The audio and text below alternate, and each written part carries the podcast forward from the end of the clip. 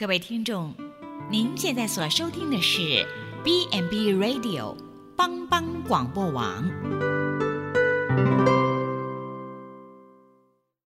即将为您播出的是由静珠主持的《请问医师》。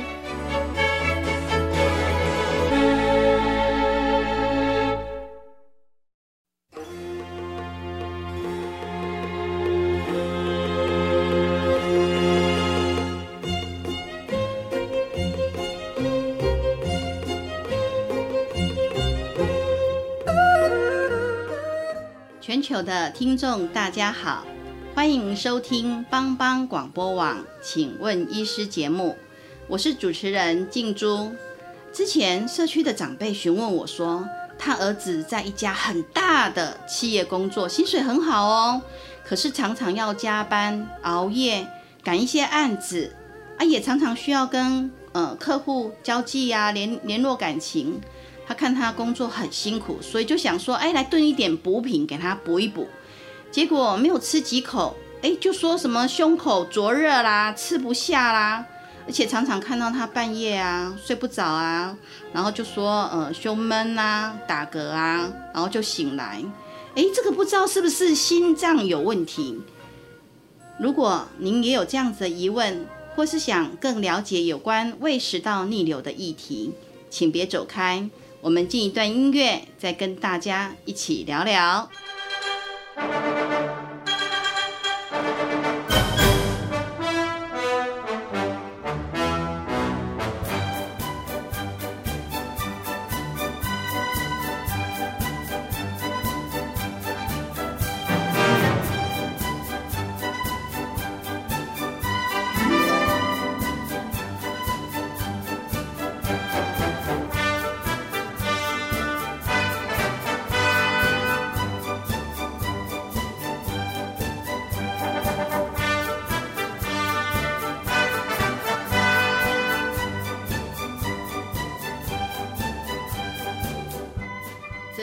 帮帮广播网，请问医师节目，我是主持人静珠。今天我们邀请到南投县普里基督教医院胃肠肝胆专科医师陈世哲医师，请他来谈一谈胃食道逆流。陈医师好，呃，主持人好，各位全球的观众大家好。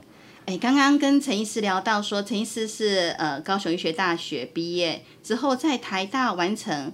呃，胃肠肝胆的专科训练，那我想请问一下，胃肠肝胆专科医师的训练跟内科有什么不一样？呃呃，其实肠胃科医师他是内科的次专科，所以要呃接受这个肠胃科医师训练，要先完成呃基本的内科训练，拿到内科专科执照之后，呃呃才能够去呃训练这个肠胃科这样子。对，那呃。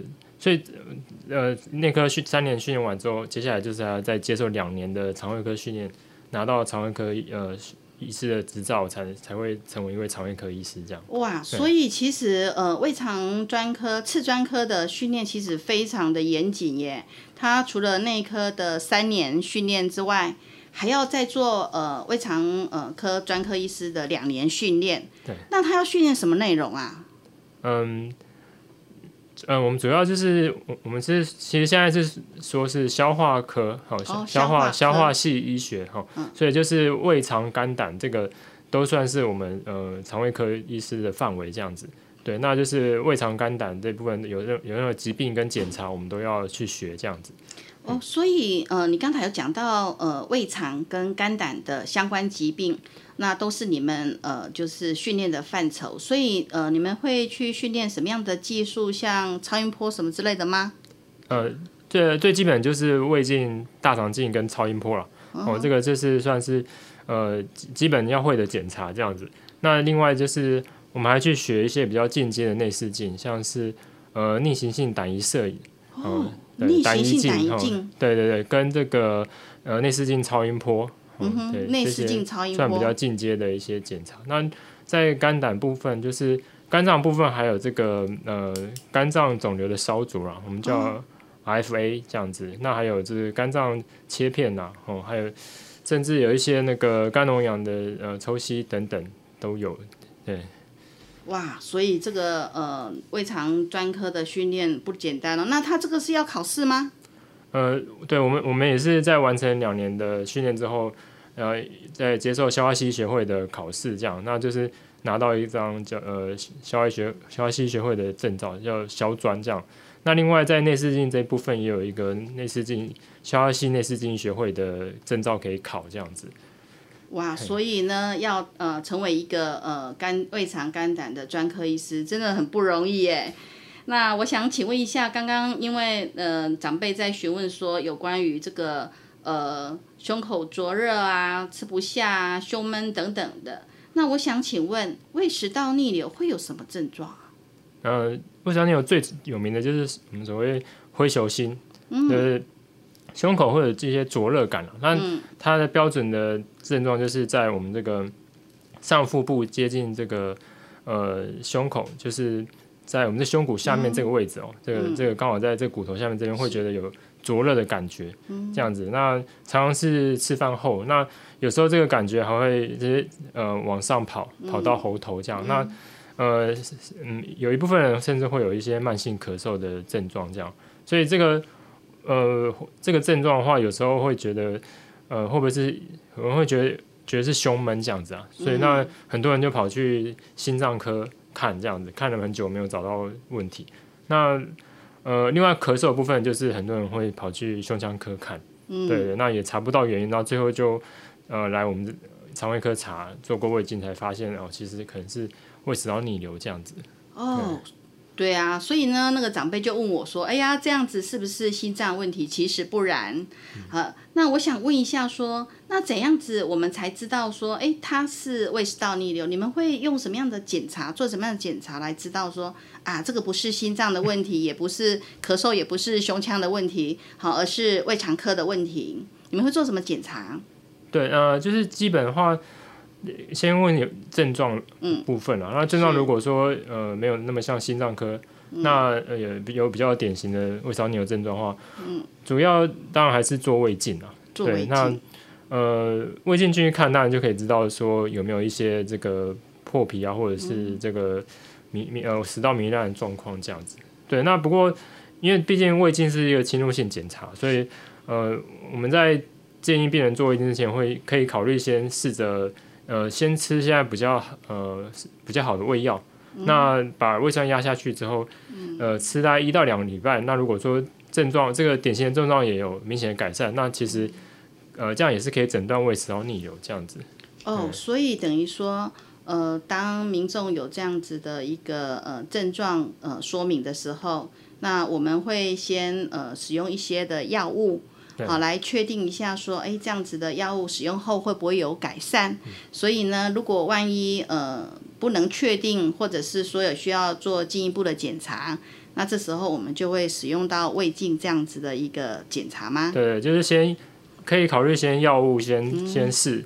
那如果药物试了也呃不能确定的话，那就可以试着做胃镜进去看这到底什么状况这样子。哦，那。哪些人比较容易得到这个胃食道逆流啊？呃，其实我们做研究的话，胃食道逆流呃最有相关的就是第一个是肥胖啊，对，那另外就是呃有一些人的饮食习惯，然后他吃完饭喜欢马上躺下来，那这个重力的关系，他也会呃容易有一些胃酸逆流的状况，这样。对，那当然，嗯，怀孕的人也会因为负压上升，然后容容易有这个胃食道逆流。那其他的话就是饮食，然后这个抽呃抽烟、喝酒哦，就是或者是喝咖啡这些比较刺激的的一些食物跟生活习惯，就会增加这个胃酸。那胃酸增加，它它胃食道逆流的机会当然也增加。对，那另外呃呃有一些压力的话，当然也会跟这些胃酸增加胃食道逆流情况有关系，这样子。哦，所以刚刚呃医师有提到说肥胖，为什么肥胖会增加胃食道逆流的机会啊？呃，这这个跟怀孕会容易胃食道逆流是有点类似啊，那就是负负压增加。那怀孕有另外一部分就是它会让你那个喷门的括约肌哦，就是松弛。那呃，就是说胃食道交界这个地方的肌肉比较松弛，嗯，那也会比较容易逆流这样。那胃食道逆流一部分是这些因素了，那另外一部分也是有一些结构上的因素了。哦，那刚刚呃呃，医师还有提到说，呃，像我们很喜欢喝咖啡啊，每天呢早上起来的时候没有喝一杯咖啡，就觉得没有什么精神。那喝咖啡也会哦，因为喝咖啡呃也会容易跟胃食道逆流有关。对，其实就是跟这个胃酸的分泌有关。那这些咖啡因啊，或者是一些呃比较刺激的食物啊，那增加这个胃胃酸分泌之后，就容易跟这个造成胃食道逆流这样子。那抽烟呢？我我我很好奇诶，抽烟抽烟尼古丁，尼古丁也跟胃食道逆流有关。对，尼尼古丁也是本身也是一个呃蛮刺激的因因素这样子。哎，那陈医师，你刚才说的咖啡跟咖啡因有关，那我想请问说，那吃甜食、油炸这些，又为什么跟食道逆流有关呢？对，那就是这些辛辣的食物啊，还有油炸，对这些这些比较容易刺激胃酸。那呃，辣的食物本身呃刺激嘛，那甜食的部分可能大家比较觉得比较奇怪，那就是甜的东西进到我们肚子里面，它还是会有一些发酵，那它发酵之后会变成一些酸的。哦酸的酸性的物质，好像醋酸类这样子，所以它最后也会增加我们这个呃胃胃酸的部分这样子，所以呃甜食也是要尽量避免这样子。哦，所以呢，呃，如果万一我们有这个胃食道逆流的情形的时候，那我们的饮食原则应该是要怎么样子比较好？嗯，饮食就是尽量清淡，然后那不要就是暴吃东西的量不要。太大量，然后你吃你你那个吃越多，当然压力越大，你就是越容易逆流这样。然后另外就是吃完之后，最好是呃一一点五呃一个半小时到两小时之后，你再去躺。再去睡觉，这样让他有时间消化，东西就比较不会上来这样子。嗯，今天跟陈医师哈聊到这个地方，给我一个很重要的提醒，就是刚吃饱饭，特别吃的很饱的时候，不要马上躺下来。有时候觉得啊，工作压力很大，那很多民众或者是很多听众可能跟我一样，然后就会很想说啊，躺下来啊，吹冷气啊，休息啊，结果呢就开始呃一段时间就开始耳酸水了。所以呢，嗯。从这里我们也可以知道说，哦，原来，呃，这个胃食道逆流跟呃我们吃饱饭啊，快速躺下，其实是也有相关的。那我们呃先进一段音乐，等一下再继续跟呃我们的听众一起来聊聊有关于胃食道逆流的议题。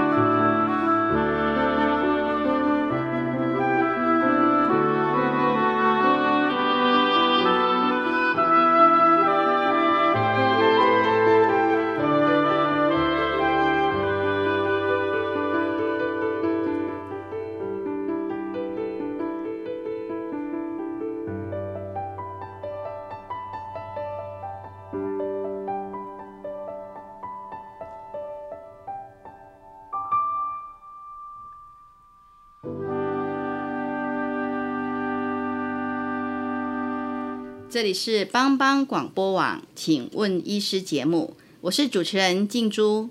刚刚我们有询问到陈医师，呃，有关于胃食道逆流。那陈医师有跟我们提醒到说，呃，包括像肥胖啊、怀孕啊，还有吃的很饱的时候躺下来。那另外包括像抽烟啊、压力呀，或者喜欢喝酒啊、喝咖啡、吃甜食啊，或者是说呃，特别嗜好一些很辛辣的食物等等，都跟胃食道逆流有关。那刚刚陈医师也跟我们提醒到说，诶，胃食道逆流的呃一些检查，包括有胃镜。哇，谈到这个胃镜，那很多很多人就会开始害怕，哎呦，胃镜，胃镜。胃镜到底要怎么事情要做些怎么准检查或者准备呢？陈呃，我们来问一下陈医师。嗯，好，呃呃，金金如姐好，呃呃，胃镜的部分，我想是，大家都很很多人就是不敢做了哈，其实有包括我爸妈，就是都会觉得很恐怖这样子。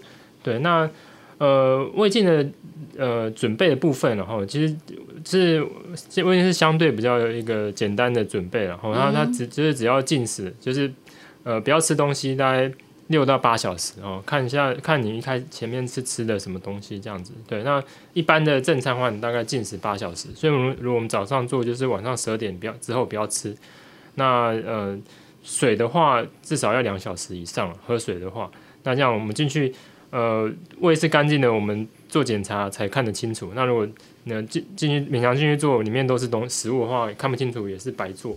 而且食物很多的话，做起来也比较危险，这样子。哦，所以呢，要做胃镜的时候，要先进食，就是说要呃空腹六到八小时。对。然后依据呃我们吃东西的习惯，譬如说，如果我们吃的是比较不好消化的，那可能就要到八小时。对对对。那所以一般的话，如果是隔天早上要做的话，大概都是呃晚上十二点以后就不要再吃东西这样子。对对对。那水的部分，刚才陈医师有提到说，水至少要进两个小时。对对啊，因为有时候半夜啊，呃，觉得很口渴啊，然后就很想起来喝水。那如果要做胃镜的时候该怎么办呢？所以呢，陈医师刚才给我们很好的提醒哈，两个小时。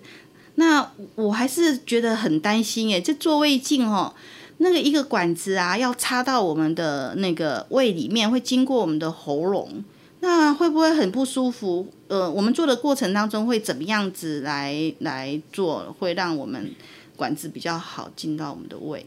对，那就是呃，其实其实现在的医呃肠科医师出来开始呃做，其实都已经至少做了上上百支了。嗯，对，那呃像像我我我呃我也是刚来普里基督医院工作，那。我我我在之前全年训练的时候，已经都已经超过一千只了，这样子，所以大部分的医师都已经非常的熟练了，这样子。那当然是，呃，越支撑做的越多，但是其实呃，到所以技术上面的话来说，其实大部分医师是都没有问题了。对，那呃，主要是另外一部分就是要有呃配合啦，因为毕竟管子在医生手上。对，那但是呃呃，这个一些呃吞咽这些啊，那这个。管子是放在病人的嘴巴里面了，那病人的如果说忽然跳起来，这些都很危险了。那如果能够配合的好，我们赶快通过最困难的部位，就是喉喉头这个地方，那这那应该呃就会舒服很多这样子。对，那就是有很多人病人会呃就是问说有没有更细一点胃镜，更细一点，有说对，当然是嗯胃镜的话，其实呃大部分胃镜的的那个大小都差不多，就是零点八公分。那有有有更细的，我们说那个。呃，比呃比零点八更小的，这个叫鼻镜哦，它它可以从鼻子放，但这种镜子的话，呃，当然是做起来会会再更舒适一点啊，只是说这种镜子它的解析度会比较差哦，所以那它能够做的事情也比较少。进去的话，呃，就是呃，如果有需要做一些比较呃进阶的，像切除的一些动作的话，就没办法做。所以呃，我们还是会希望呃用用正规的尺寸去做这样子。那呃，看这样子可以看得比较清楚，那就是检查也比较完整，这样。对，那所以刚刚陈医师提到说，做胃镜的部分会呃那个呃胃镜会经过我们的喉头，那做这个呃经过这个喉头的话，那呃我们呃那个医师会给我们喷一些药啊，什么让我们比较不会紧张，还是说会打什么针比较不会紧张吗？对，那呃做的过程大概是。呃准备的时候，我们这个呃卫镜室的这个技术员哈助理就是会先帮各位呃在这个喉头的部分哦，先喷一些呃麻就是麻醉的药水这样子。这个这个不是全身麻醉哈，这个只是局部让算是局局部的这个止痛哦哦减敏的一个动动作这样子。那这个这样它会让我们的喉头比较不敏感这样子。对，那接下来我们呃就开始做胃镜。那呃做胃镜的话，就是其实整个胃镜哦，这个时间通常都小于十分钟啊，所以要冷不用冷很久，而且就是最不舒服的就是过喉咙这边哦，因为大家的这个呃所有人都会有这一吞吞咽反射了哦，这就是碰碰到我们喉咙，每个人都会想想恶心。对，那所以其实我们如果配合的好的话。呃，喉咙喉咙那个大概我们三秒钟赶快通过，那这这个不舒适感觉会会大就会减轻很多，所以就是呃心中有一个预期，说我们我们大概这个这个喉咙这边我们可以呃放轻松，然后配合跟配合医师的动作，那这个整个过程就会很舒适很多这样子。哦，所以呢，其实呃我们在做胃镜的呃。呃，之前的话，其实会先喷一个那个呃，就是比较呃基础的一些麻醉的呃，就是局部麻醉的药药水这样子，然后让我们的喉头比较不会有那么敏感。那接下来我们就配合医师的指示，好，那呃就是尽量把心情放轻松。好，然后呢，呃，就是呃检查，而且刚刚听到陈医师讲说十分钟，我觉得还好，我还本来还想说，哇，这个做胃镜会不会要做个半个小时、一个小时的？如果十几分钟可以做完的话，我觉得应该还忍得住。那我想请问说，刚刚有提到说那个管子的大小，嗯，嘿，对，因为我本来刚刚也是一直在想说。哎呀，那既然做胃镜这么不舒服，那是不是呢可以找一些比较细的管子？那陈医师刚才有提到说，那个管子的大小大概是零点八公分，那不就等于是我们小指头的大小？对，这胃镜的这个尺寸大概就是我们手拿起来跟小指头差不多这样子。对。哦，所以呢，呃，其实陈医师刚才有提醒到说，其实并不是很建议用鼻镜。因为鼻镜呃比较不能看得很清楚，特别是万一有要做一些的裁剪，对对对，会比较不适合。嗯，那我我想问说，那这样子如果说好做做胃镜的时候，那我是清醒的吗？还是说我我就睡着了？我喷了那个那个麻醉的药品之后，我就睡着了？还是说我是清醒的？好，因为我们刚才有有提到这个这个在喉头喷药水这个减敏的动作，那这个。动作真是所有的做胃镜的病人大家都会做，对，但嗯，我们我们说无痛胃镜，那个无痛的部分就是让你睡着，那这个要呃就是全身麻醉这样子，对，那呃才会无痛这样。那另外这个我们刚才说的这个喷药水，这个就是算是全就从头到尾都会清醒这样子。哦，所以呢，其实做胃镜有两种。一种就是呃，它是清醒的，然后就是喷一点点的那个局部麻醉，对，嘿，然后所以呢，我也可以看到医师做的动作，甚至我可以看到我自己的胃。对，呃，我就是看每家医院的配置啊。那呃，布里基道医院我们是呃，刚好我们这个荧幕的画面会对着病人，所以病人其实可以一边做一边看这个画面，这是蛮有趣的。那有一个好处就是你在看的时候。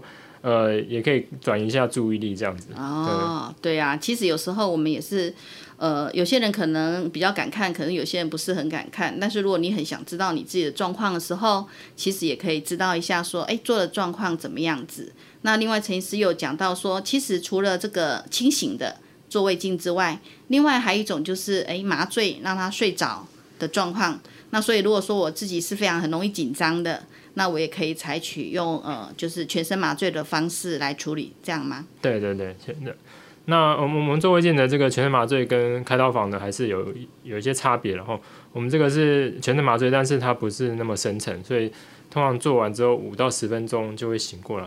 对，那呃开刀房的这个，因为他们这个手术，他们的这个手术会比较呃危险一点，所以他们要全身麻醉要麻得很深，而且要插管这样子。那我们做胃镜的这种麻醉是。静脉打打麻醉药是不需要插管的，这样。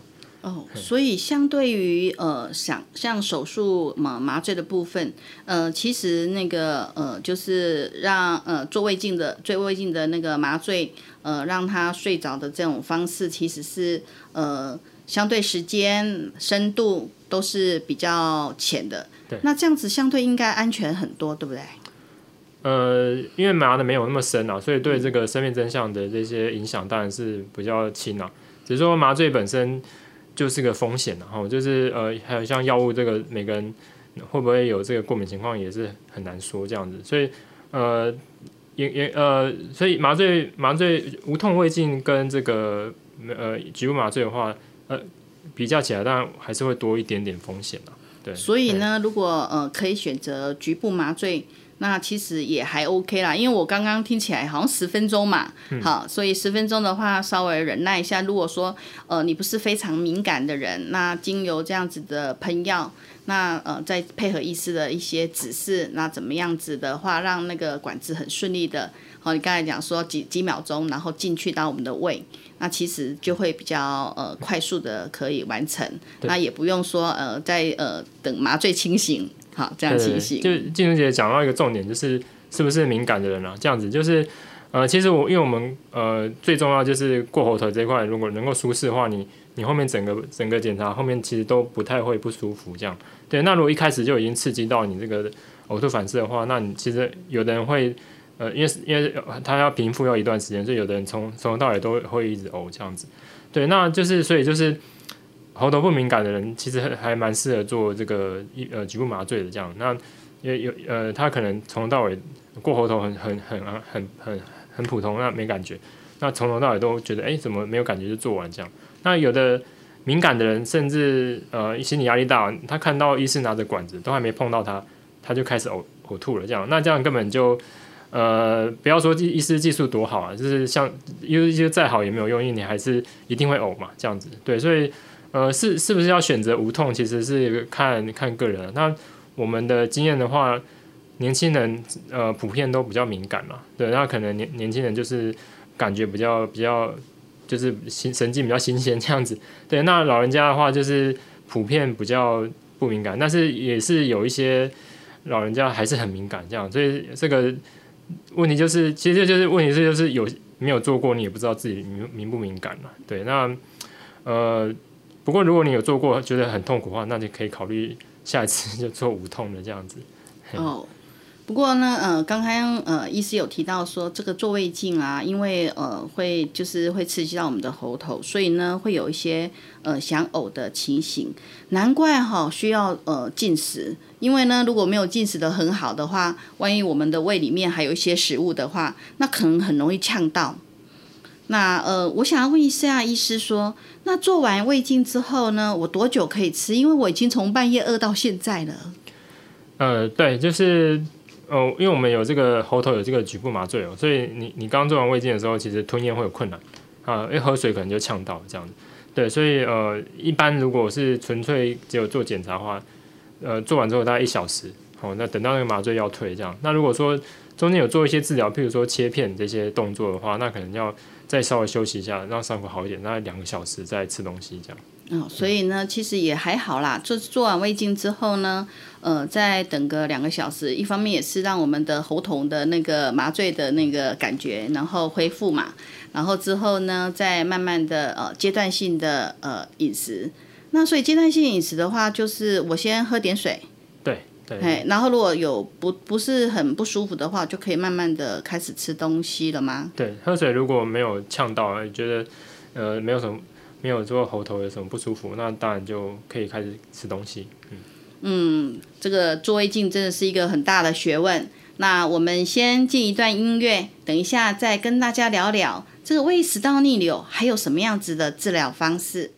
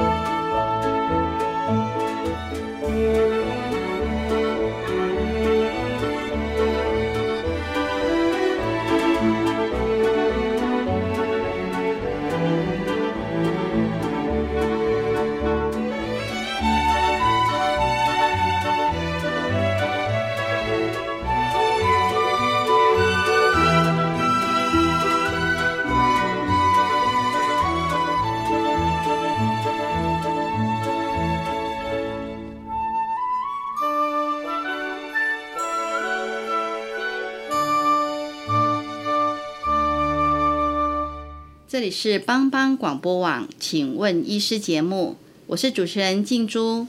刚刚我们跟陈医师聊到做胃镜的部分，那接下来我想要请问医师，那胃食道逆流有什么治疗的方式？如果我做了呃检查之后，我发现啊，真的是胃食道逆流，那我想问一下，说医师有什么样治疗的方式？嗯，就呃，因为胃胃食道逆流就是主要还是跟胃酸逆流有关嘛，那所以呃，我们现在主要的治疗方式还是这个胃酸抑制剂啊，那。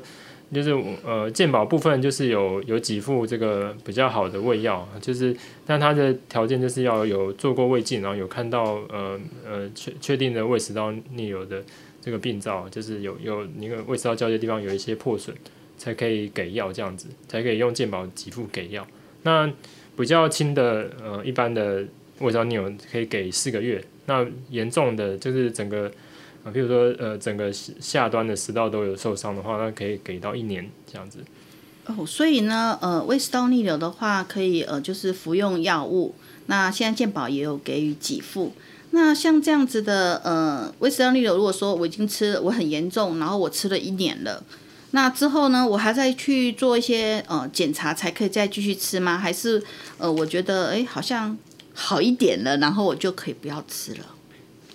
呃。就是胃食逆流，其实有一部分是跟结构有关系啦，对，那还有另外一部分，就我们刚刚提到生活饮食，对，所以呃这些都其实都是不好改变的的一些困难，所以那所以它复发的机会其实是蛮高的，所以有有些人有许多人就是呃需要长期服药这样子，对，那除非你你真的有办法做到这些减重啊，那那本身也没有一些呃结构的问题哦。那那可能就才有机会这个脱脱离这个药物的部分这样子。那除了呃这个吃药，好，刚刚医师这样说哈，吃四个月或者是吃到一年哈，严重的吃到一年。那除了吃药之外，还有没有什么其他的治疗的方式？嗯，除了吃药之外，其实最有证据的就是我们我们刚刚提到，就是第一个是减重，那第第二个就是我们呃饭后不要这个马上躺着，然后有消化这个。当然这个东西比较不会上来，这样，那其他当然是呃食物部分也是可以努力这样子吼。那治疗另外就是比较呃呃激烈一点，就是可以考虑开刀 哦。那就是呃开刀，我们它有这个呃喷门的这个塑形哦，它把这个喷门的地方就是绑呃外壳部分，它可以把它绑紧一点，那让让呃胃酸逆流机会减少这样子。哦，所以嗯，我听起来的话，呃，还是呃那个呃健康的生活习惯，然后避免肥胖，然后减少呃吃一些辛辣食物，然后乖乖的配合医师吃药，好像是一个比较重要的方法。那我想最后想再请问医师说，那如果说我这个实在是没办法控制啊，因为我非常很爱喝咖啡啊，吃甜食啊，然后作息不正常啊，然后胃食道逆流一直很严重啊，然后甚至我就也没有很大的治疗，那这个胃食道久了之后会有什么并发症吗？对呀，因为这个胃食道逆流这个症状就是就是说大不大，说小不小，所以有些人也许就是摆着他长期没有处理，那。呃，并发症的话，其实最重要的还是呃，它其实跟食道癌会有相关了，哦，就是它长期逆流会造成我们这个下端的食道，呃，这个黏膜的一些变化，哈，那呃，我们叫巴瑞氏食道症，那那那这种食道这种呃黏膜变化久了之后，会增加你癌症的风险，这样子，嗯，那就是会增加我们这个食道的呃腺癌的机会，这样子。哇，这个呃，真的是一个说呃说大不大，说小也不小的一个状况。那今天我们非常感谢陈医师来到我们呃的节目啊，那跟我们的呃听众哈，给我们这么多的宝贵意见，我们谢谢陈医师，谢谢大家。那呃。还是提醒大家哈，避免暴饮暴食，轻松的心情用餐。那呃，细嚼慢咽。那避免餐后哈立即上床休息。那当然要呃戒烟戒酒，然后有充足的睡眠。如果您对我们的节目有兴趣，欢迎锁定《请问医师》节目。感谢全球听众收听，我们下周空中见，拜拜。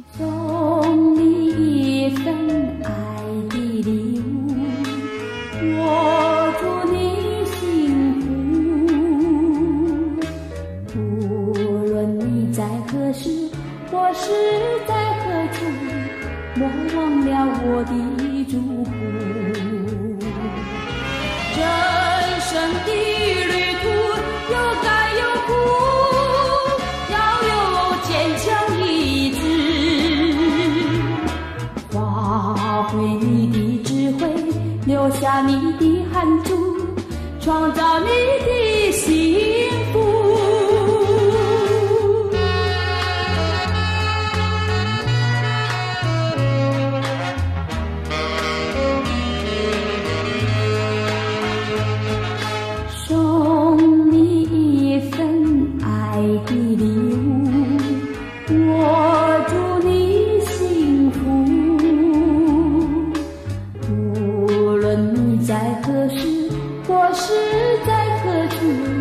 莫忘了我的祝福。